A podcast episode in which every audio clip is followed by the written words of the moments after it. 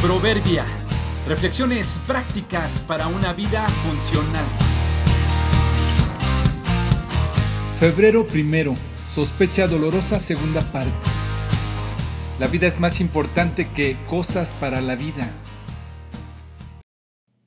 Un hombre, mientras iba deprisa a una cita, fue picado tres veces en el tobillo por un alacrán. Lo tengo que decir, no puedo seguir con la historia sin confesar que la persona a quien picó ese alacrán soy yo quien les habla. Comparto esta historia como anécdota de una necedad de mi parte, una de muchas.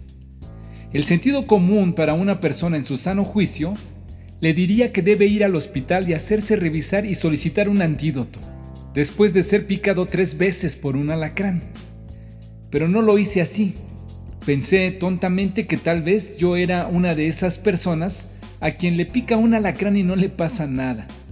Seguí caminando con dolor en el tobillo, que luego siguió a la rodilla y después a la entrepierna. Luego de un medio kilómetro, subí al transporte público, rumbo no al hospital, sino a la cita que tenía. Cuando el dolor se estaba haciendo más intenso, no pude más. Bajé del autobús y tomé un taxi. No rumbo al hospital, sino rumbo a la cita que tenía y estaba por llegar tarde.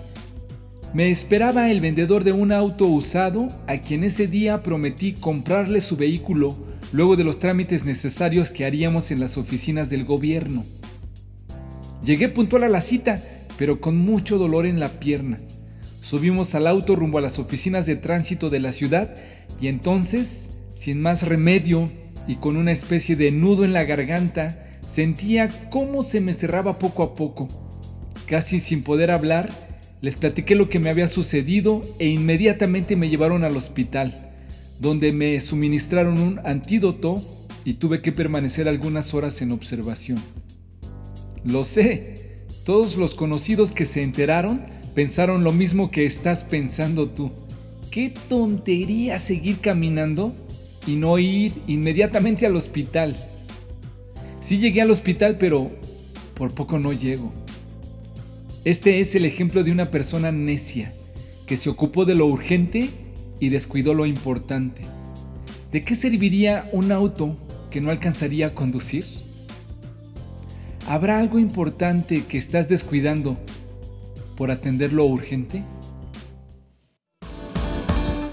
El prudente ve el peligro y lo evita. El inexperto sigue adelante y sufre las consecuencias. Proverbios 27:12